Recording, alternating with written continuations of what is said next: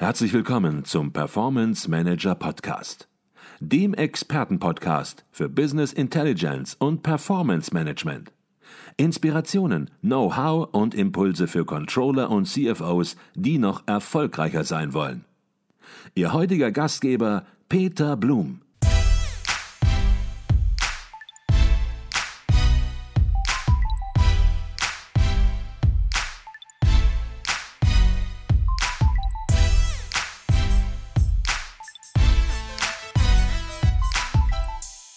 Das ist der dritte Teil meines Gespräches mit Professor Dr. Hermann Simon, dem Gründer des Beratungsunternehmens Simon Kucher und Partners. In dieser Folge sprechen wir vor allem über sein neues Buch mit dem provokanten Titel Am Gewinn ist noch kein Unternehmen kaputt gegangen. Wenn Sie die ersten beiden Folgen verpasst haben, dann haben Sie die Möglichkeit, diese zuerst zu hören. Jetzt haben wir schon häufiger darüber gesprochen, dass für Sie das Thema der Erfolgsmessung ein ganz, ganz wichtiges Thema ist und dass Sie da eine sehr, sehr klare Meinung haben und dass Sie sagen, in einem Unternehmen geht es um die Gewinnmaximierung. Und ich befürchte, Sie haben da auch einiges im Argen gesehen oder sehen das im Argen und haben sich deshalb dazu entschlossen, ein Buch zu verfassen, ihr jüngstes Buch. Und das hat den sehr griffigen Titel Am Gewinn ist noch keine Firma kaputt gegangen. Ja, das, ähm, das, lässt sich leider nicht ins Englische so richtig übersetzen, aber ich glaube, im ja. Deutschen trifft es wie die Faust aufs Auge. Und das haben hm. Sie sicherlich äh, nicht geschrieben, weil Sie sagen, Mensch, lass uns doch noch mal den Gewinnbegriff von vorne bis hinten durchnudeln, sondern Sie haben es geschrieben, weil es Sie wahrscheinlich auch aufregt, was Sie hier und da an Diskussionen erleben, dass Sie ja feststellen, dass in Unternehmen teilweise etwas etwas massiv aus dem Ruder läuft, wenn es um die Bewertung des Erfolges geht. Vielleicht fangen wir da mal an. Was ist das, was Sie aufregt in Unternehmen?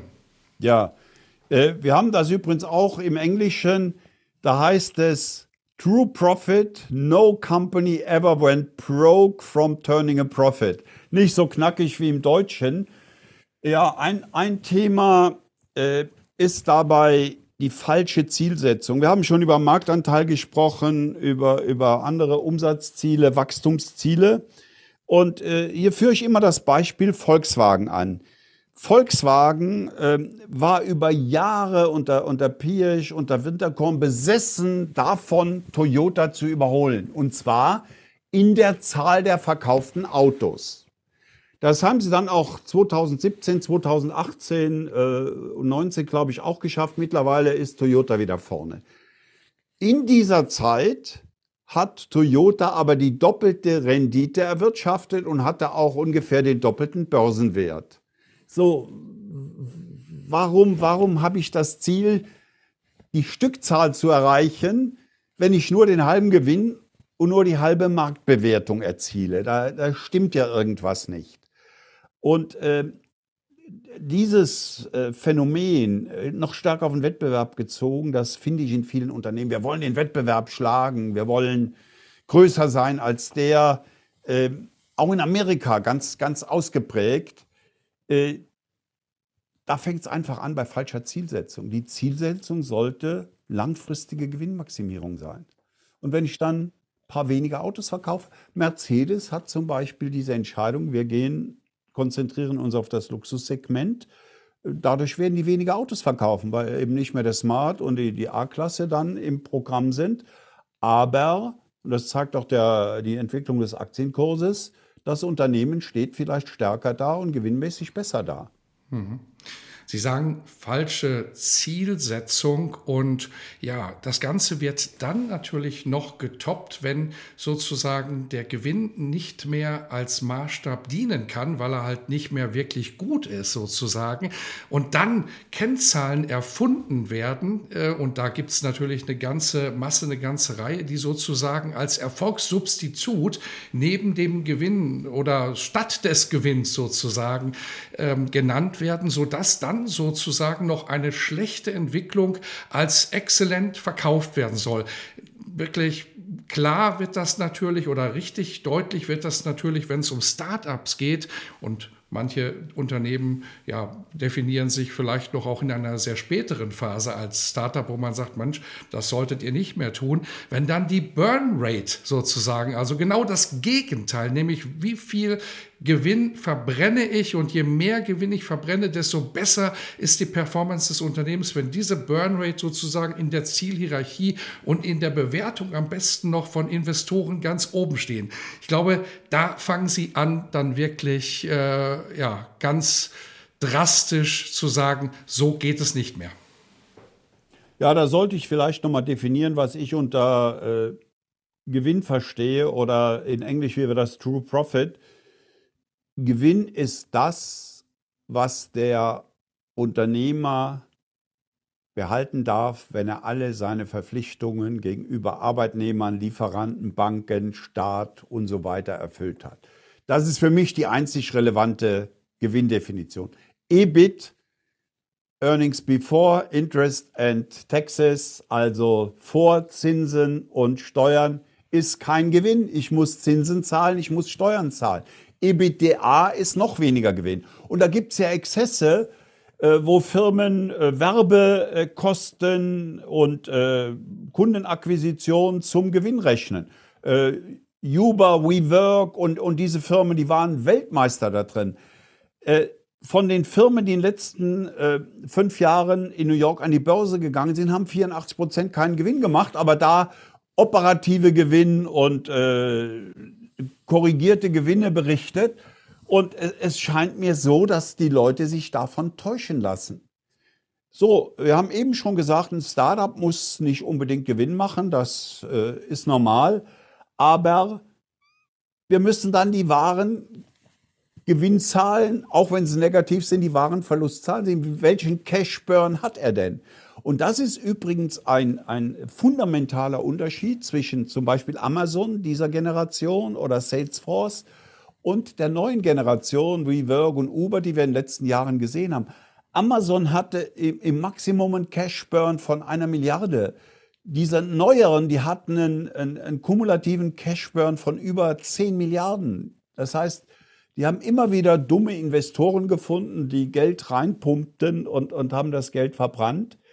Ähm, also da kann ich nur zu massiver, solider Nüchternheit raten und jedem Aktionär und jedem Zeitungsleser sagen, guck wirklich mal, wenn es deutsche Unternehmen sind, in den Bundesanzeiger, wie es denn wirklich mit dem Gewinn aussieht und lass dich nicht von Ausdrücken wie operativen Gewinn oder EBITDA fehlleiten.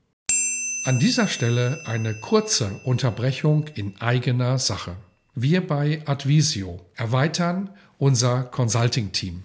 Wenn Sie Business Intelligence Tools und Projekte in der Praxis erleben möchten, dann werden Sie Teil unseres Teams und bewerben sich als Consultant, Junior Consultant oder auch für ein Praktikum. Alle Informationen finden Sie unter www.advisio.com advisio.de slash Karriere.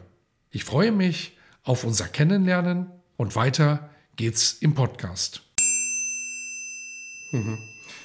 Ich sagte das eben schon, wenn man vor 20, 30, 40 Jahren Betriebswirtschaft studiert hat, dann gab es eine ganz klare Zielhierarchie. Und man würde nie fragen, was ist das Wichtigste, ist Gewinn wichtig oder wie, äh, in welcher Position steht es in der Zielhierarchie eines Unternehmens, sondern die Gewinnmaximierung, so wie Sie das formulieren, stand ganz oben.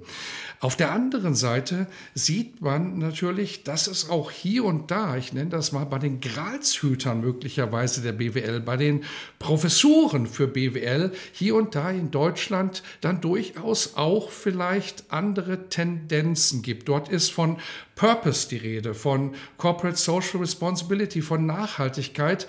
Und man bekommt manchmal den Eindruck, vielleicht ist es nur ein Eindruck, vielleicht ist es aber auch äh, bewusst gewollt so, vielleicht ist es aber auch äh, das Ergebnis schlechter Formulierung, ähm, dass hier entsprechend ja diese Themen, die ja durchaus wichtig sind, an die oberste Stelle der Zielhierarchie eines Unternehmens rücken.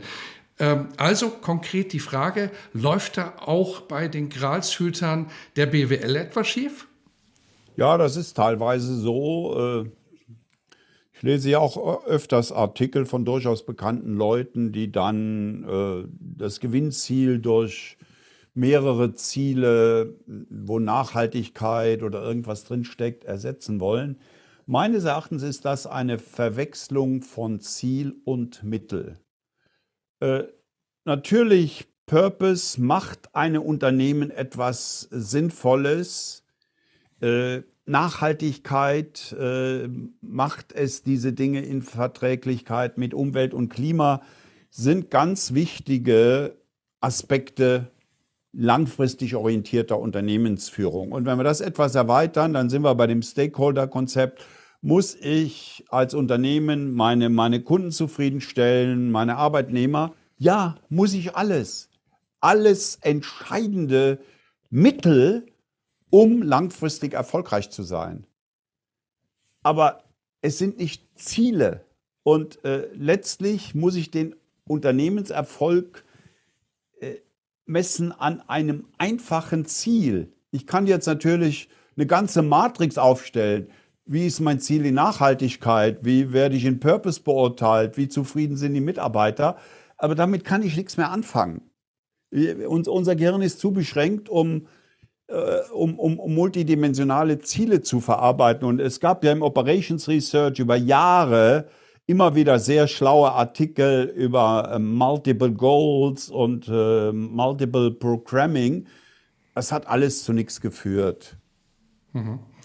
Jetzt gibt es ja gerade in der Nachhaltigkeitsdiskussion gibt's den Punkt, dass sicherlich unstrittig ist, dass Investitionen in Nachhaltigkeitsinitiativen sehr wichtig sind. Auf der anderen Seite möglicherweise auch, und das wird angeführt, diese Investitionen oder die Kosten, die daraus auch resultieren, den Gewinn eben durchaus beeinflussen, eben reduzieren. Das heißt, hier auf der einen Seite wird angeführt Gewinnmaximierung, auf der anderen Seite gibt es Maßnahmen eben, die diesen Gewinn nach unten hin beeinflussen. Wie lässt sich aus Ihrer Ihrer Sicht denn das Thema in eine Zielpyramide sinnvoll einordnen? Was würden Sie diesem Argument entgegnen?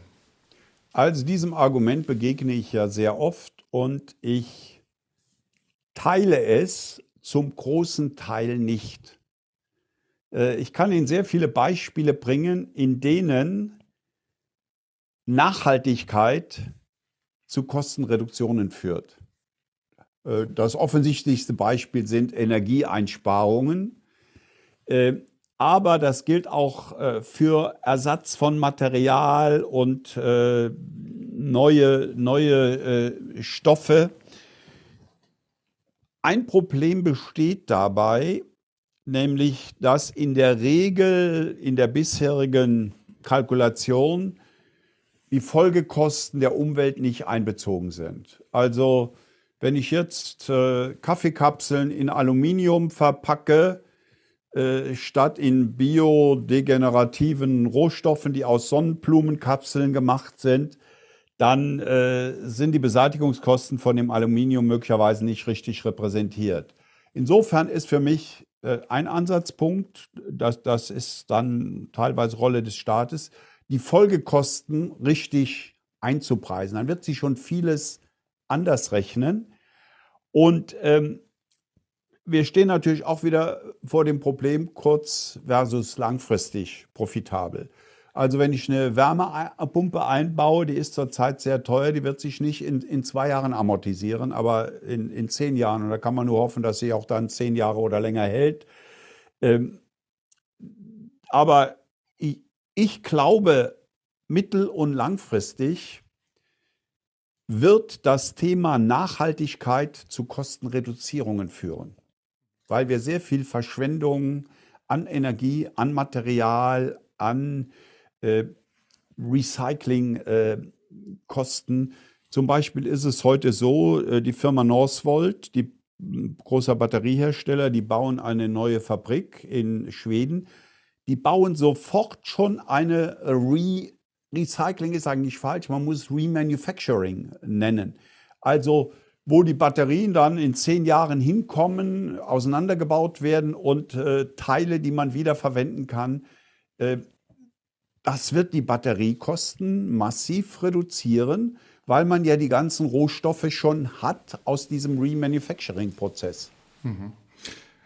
Und was Sie ansprechen, zeigt natürlich auch auf, dass es eine ganze Masse Nachholbedarf gibt im Investitionscontrolling, insbesondere von Nachhaltigkeitsprojekten. Sie haben gerade in gewisser Weise auch eine ja schon sehr perfekte Welt dargestellt in der Zeitschrift, Fachzeitschrift Controlling. Da ging es letztens um das Investitionscontrolling und das war eine ganz spannende, äh, da gab es einen ganz spannenden Artikel und in diesem Artikel wurde aufgezeigt, dass das Thema Nachhaltigkeit schon sehr oft sehr eindeutig und klar in Unternehmensstrategien und Zielen in gewisser Weise verankert ist. Darüber kann man dann natürlich streiten. Das äh, haben wir gerade diskutiert, ob wie sinnvoll und wie klar das dahin gehört. Aber, und das ist sicherlich sehr, sehr spannend, dass das Investitionscontrolling, welche den Erfolg von Nachhaltigkeitsprojekten dann wirklich messen soll, wirklich bewerten soll, oft eben noch gar nicht existiert oder nur sehr, sehr schwach ausgeprägt ist. Und man stellt sich natürlich so ein bisschen fast die Frage, ja, wie wird denn dann überhaupt über Nachhaltigkeitsprojekte entschieden, wenn gar nicht das Ergebnis und äh, die Wirkung sozusagen gar nicht äh, klar ist. Und sehen Sie das auch als Thema, dass hier sozusagen häufig so ein Thema eben unnahbar sozusagen gesetzt wird, weil niemand kann das Thema Nachhaltigkeit ernsthaft komplett vom Tisch bringen, aber über die Konsequenz und über die Bewertung dann eben auch aus betriebswirtschaftlicher Sicht, und da sind wir wieder bei den Lehrstühlen, eben nicht mehr nachgedacht wird, dass eben auch hier ein Beitrag geleistet werden muss, eben diese Nachhaltigkeitsprojekte wirklich rechenbar zu gestalten? Ja, ich würde da ein bisschen zu Realismus raten. Ähm, das Ganze ist extrem stark im Fluss. Ich nehme jetzt mal ein einfaches Beispiel. Nehmen wir eine Spedition, die 1000 LKWs betreibt. Und äh, die werden alle zehn Jahre ersetzt, also 100 im Jahr. Wie machen Sie dann Ihren Investitionsplan für die nächsten zehn Jahre? Diesel, Elektro, Wasserstoff. Ich war kürzlich bei einer Spedition und äh, dann war auch ein, ein Hersteller von Wasserstoff-LKWs da, der sagt, die Zukunft wird Wasserstoff sein. Der Spediteur hat gerade 20 äh, neue Diesel von, von, von Daimler bestellt. Ähm, der sagt, wir gehen jetzt auf Elektro um, wir, wir richten eine Elektrotankstelle hier ein ja, was machen Sie da als Controller für diesen Investitionsplan für die nächsten zehn Jahre? Das ist mit, mit höchster Ungewissheit. Also da kann man eigentlich keinem einen Vorwurf machen, wenn er sagt, wir wursteln uns durch, wir können das nicht bewerten, wir wissen nicht, welche Technologie sich in zehn Jahren durchsetzen wird. Äh, das muss man realistisch sehen. Oder ich nehme mal ein ganz, noch ein einfacheres Beispiel, ähm, was wieder zeigt, welche Einsparungen möglich sind. Nämlich, wir machen das jetzt per Zoom. Sonst hätten wir uns vielleicht getroffen. Es wäre eine Reise notwendig gewesen. Ich bin oft für einen Vortrag von einer halben Stunde nach Shanghai geflogen und habe äh, zwei Tonnen Kerosin in die Luft geblasen. In den letzten zwei Jahren war ich überhaupt nicht mehr in Shanghai, habe aber da viele Vorträge gehalten, die praktisch null Energieverbrauch hatten. So, jetzt stehen wir vor der Situation, wir als Consulting-Unternehmen, aber genauso jedes andere Unternehmen, wie handeln wir denn virtuelle versus persönliche Kommunikation, die mit Reisen verbunden ist? Äh, ein, ein, deutscher Kraftwerkshersteller, der hat kürzlich ein Kraftwerk in, in, in China in Betrieb genommen, rein virtuell, weil es einen digitalen Zwilling gibt. Sonst wären da zwölf Ingenieure drei Wochen in China gewesen, um die Probeanläufe zu machen. So, äh, da kommt nämlich das Problem, was genauso noch ungewisser ist. Was ist denn der Wert eines persönlichen Besuches mit einer Reise nach China verbunden gegenüber einer virtuellen Kommunikation? So, jetzt geben Sie mal diesem Job einen Controller. Was soll der machen, der arme Kerl? Also, wenn, wenn höchste Ungewissheit über, über Nutzen angesichts technologischer Entwicklung oder, oder unterschiedlicher Kommunikation in diesem Falle besteht, dann kann man dem Controller nicht den Vorwurf machen und auch nicht dem BWL-Professor, du hast das nicht im Griff. Ja, äh, wir werden das lernen, aber das wird dauern. Wir werden das Thema heute im Podcast nicht lösen können. Es wird wahrscheinlich immer noch unterschiedliche Meinungen geben. Es wird immer noch unterschiedliche Ideen und Vorschläge geben, wie man Nachhaltigkeit oder auch andere Themen wie Purpose in die Zielhierarchie eines Unternehmens einordnen ähm, sollte was sich verändert. Aber was ich auf jeden Fall empfehle, ist Ihr Buch Am Gewinn ist noch keine Firma kaputt gegangen, im Campus Verlag erschienen. Und ich glaube, damit haben Sie auch in gewisser Weise nicht nur ein wichtiges Buch geschrieben, sondern auch ein Buch, was sozusagen direkt ins Wespennest reinsticht, weil Sie haben eine ganze Masse Reaktionen auch ja, erzeugt. Und das ist meistens immer ein Zeichen, auch in der Wissenschaft, dass sie hier etwas sagen, was aneckt, was vielleicht nicht Mainstream ist, aber das bringt dann entsprechend natürlich auch die Diskussion nach vorne und man sieht natürlich entsprechend auch, wie unterschiedlich Lager in Anführungsstrichen sein können in der Betriebswirtschaft heute, wobei man manchmal auch den Eindruck hat, manchmal wird auch nicht mehr gut genug formuliert. Manchmal ist das gemeint, was Sie sagen, aber es wird eben ein Spezialthema sehr nach oben gestellt und dann möglicherweise nicht klar genug gemacht, dass das, was Sie sagen, ja trotzdem immer noch gilt. Von daher vielleicht das auch noch mal ein etwas versöhnliches Schlusswort zu dem Thema. Ähm, jetzt haben Sie vor rund 40 Jahren ja Simon Kocher und Partners gegründet und gelten, ich sagte das am Anfang, äh, als eine der besten Beratungen mit Fokus auf Strategie, Marketing, Pricing und Vertrieb. Heute über 2000 Mitarbeitern weltweit tätig. Wie hat sich Beratung eigentlich geändert, wenn Sie nun 40 Jahre zurückblicken? Worauf kommt es heute an, anders als vor 20, 30, 40 Jahren? Ich würde dort zwei wichtige Aspekte sehen. Der eine ist das Thema Globalisierung. Dadurch, dass wir heute global aufgestellt sind, wir sind mit 47 Büros in 30 Ländern, äh, können wir sozusagen jedes Unternehmen in der ganzen Welt begleiten. Äh, das war vor 40 Jahren nicht notwendig und äh, wir hatten diese Fähigkeit auch nicht. Wer heute als Berater erfolgreich sein will, der muss global aufgestellt sein. Das zweite Thema ist natürlich Digitalisierung. 1985 gab es kein Internet, keine Digitalisierung. Wir haben sogar für unser erstes Büro noch einen Fernschreiber angeschafft, Telex, was heute keiner mehr kennt. Und äh, dann kam Fax und äh, ein paar Jahre später Personal Computer.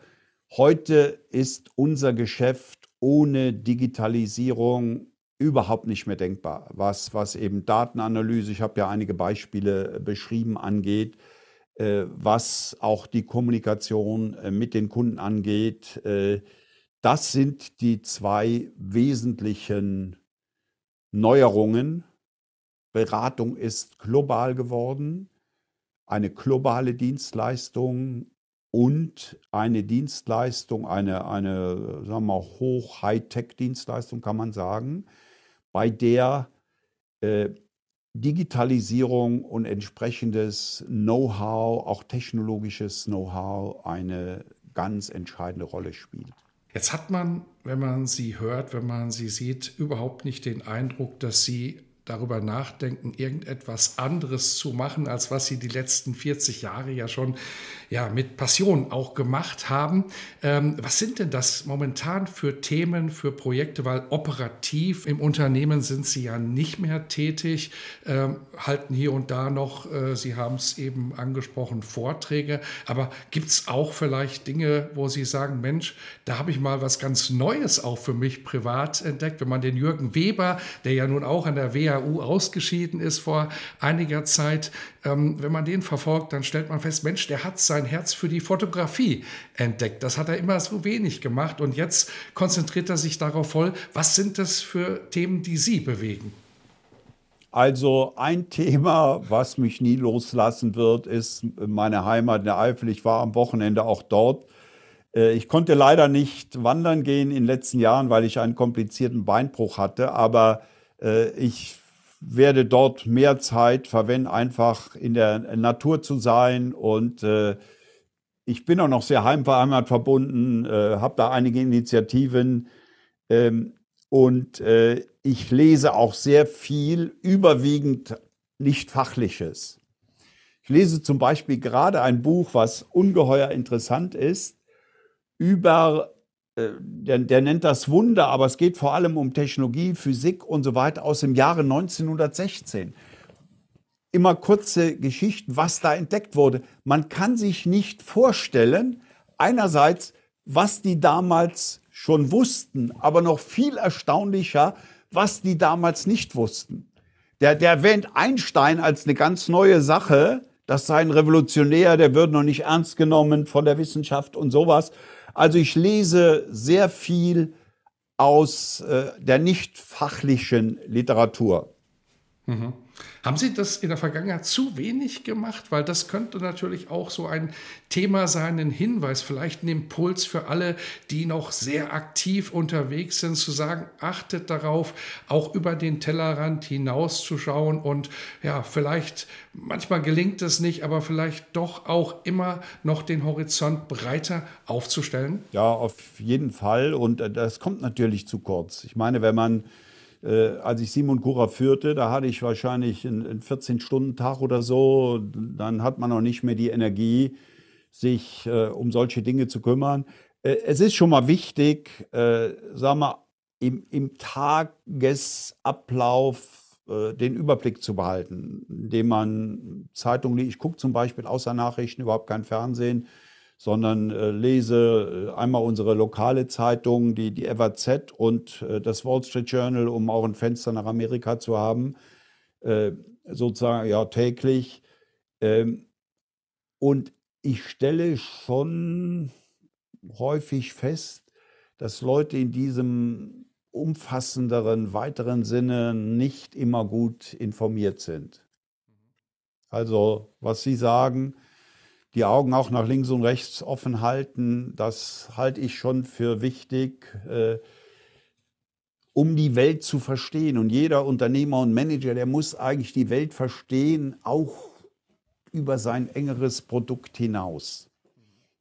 Also was mir äh, viele, äh, worüber ich viel nachdenke, ist äh, zurzeit, wie geht das eigentlich mit Russland und China weiter? Wir bereiten gerade wieder eine China-Reise vor und äh, es, es ist alles etwas schwieriger geworden. Aber auch um Russland müssen wir uns kümmern, wenn der Ukraine-Krieg. Äh, Russland wird unser Nachbar bleiben. Die verrutschen nicht irgendwo auf der Weltkarte nach Ozeanien. Und äh, solche globaleren, weiteren Dinge, die beschäftigen mich gedanklich und in, in Diskussionen schon sehr stark. Und ich stelle fest, dass diese Dinge zu kurz kommen. Ich habe eine einer führenden Politikerin der Bundesrepublik folgende Frage gestellt. Wie wird der Ukraine-Krieg ausgehen? Und da habe ich eine interessante Hypothese aufgestellt. Das wird ein eingefrorener Konflikt. Die, die, äh, die kommen nicht zu einer, zu einer Lösung. Die Russen ziehen sich nicht ganz raus. Die Ukrainer können auch nicht die ganz raustreiben, akzeptieren aber nicht. Und dann habe ich noch eine äh, provozierende Frage gestellt. Warum sind die Russen eigentlich, äh, die Chinesen eigentlich interessiert an diesem Krieg? Und war die interessante Hypothese, die ich gelesen habe, die Russen werden wahrscheinlich sehr stark geschwächt, quasi nicht mehr verteidigungsfähig zu sein.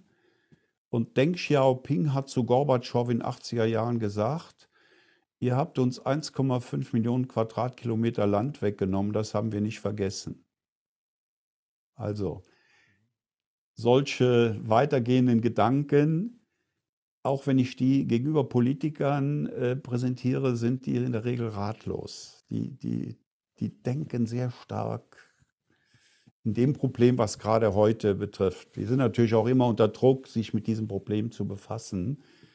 Und äh, ich versuche schon, die Welt ein bisschen weiter zu verstehen, ohne da jetzt äh, richtig zu liegen oder, oder die, die besseren Ideen zu haben.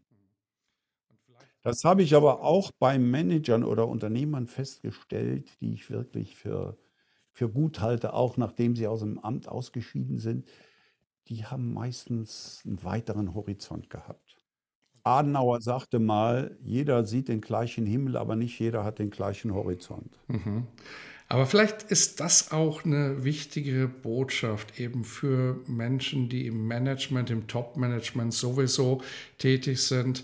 Eben, es geht darum, ein Unternehmen zu führen und insbesondere, wenn man international auch tätig ist, ob man nun eigene Niederlassungen hat, eigene Produktionsstätten im Ausland oder ob man eben Märkte beliefert international. Es geht eben darum, auch die globalen Situationen zu verstehen, um daraus dann Rückschlüsse für das eigene Unternehmen zu ziehen. Und das ist bei weitem eben keine Zeitverschwendung, sondern das ist eben eine ureigenste Aufgabe des Management, des Top-Managements sowieso entsprechend darüber nachzudenken.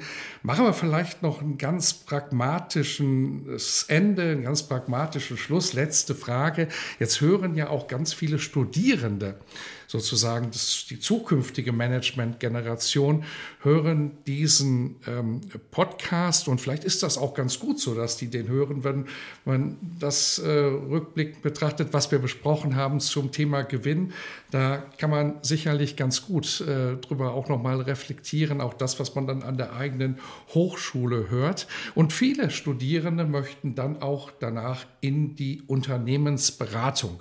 Wenn Sie jetzt sozusagen mit Ihrer ganzen Erfahrung darüber nachdenken, was macht denn eigentlich, wenn man Berufseinsteiger ist, eine gute Unternehmensberatung aus und was sollte man ja tunlichst vermeiden? Was ist so ein Kardinalfehler von jungen Unternehmensberatern? Was macht gute Beratung aus und was sind Fehler? Ich sehe ganz an der Spitze das Thema Kultur, Unternehmenskultur einer Beratung. Das ist natürlich für einen Bewerber sehr schwer zu beurteilen. Aber wenn er dann an Bord ist, äh, wird er das schon spüren.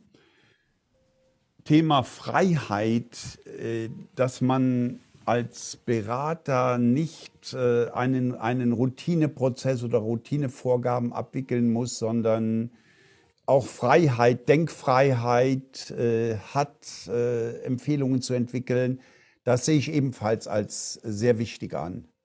Also äh, ich würde nicht gerne in einer, äh, in einer Beratung arbeiten, wo ich ein Handbuch bekomme und sage, hier, diesen Prozess fackelst du ab. Das, da stehen 50 Punkte drauf und die arbeitest du ab wie jemand, der bei einer Krankenversicherung die, äh, die eingereichten Arztrechnungen abarbeiten muss, sondern dass man kreative Freiräume hat. Ja, man sollte sich auch nicht von oberflächlichen Angeboten. Ein Beispiel. Ich habe den Eindruck, wenn jungen Leuten dann ein Dienstwagen versprochen wird, dann, dann wird das das entscheidende Kriterium. Für deine Zufriedenheit in der Arbeit hat der Dienstwagen keine Bedeutung. Das ist nice to have. Aber wenn man eine Arbeit hat, die einem keinen Spaß macht und hat einen Dienstwagen, dann ist das eine Mistkombination. Als ein Beispiel. Sich nicht von oberflächlichen Angeboten oder Kriterien fehlleiten lassen, sondern versuchen, die Substanz des Arbeitgebers, des Unternehmens, der Beratung zu verstehen. Ich glaube, das ist ein gutes Schlusswort. Das war Professor Dr. Hermann Simon. Wir haben über Pricing-Optionen in der heutigen Zeit gesprochen, haben das anhand von einigen Beispielen sehr transparent auch aufgezeigt. Und zum Schluss haben wir darüber gesprochen, wie wichtig Gewinnmaximierung aus Ihrer Sicht für Unternehmen ist, sind auf Ihr aktuelles Buch eingegangen. Am Gewinn ist noch keine Firma kaputt gegangen. Wir werden dieses Buch auch in den Show Notes des Podcasts verlinken, damit man es sofort findet. Herr Simon, herzlichen Dank für diesen Input. Ich glaube, mehr geht nicht in einem Podcast. Ja, herzlichen Dank, Herr Blum. Sie haben sehr gute tiefgehende Fragen gestellt. Es hat Spaß gemacht. Dankeschön. Herzlichen Dank.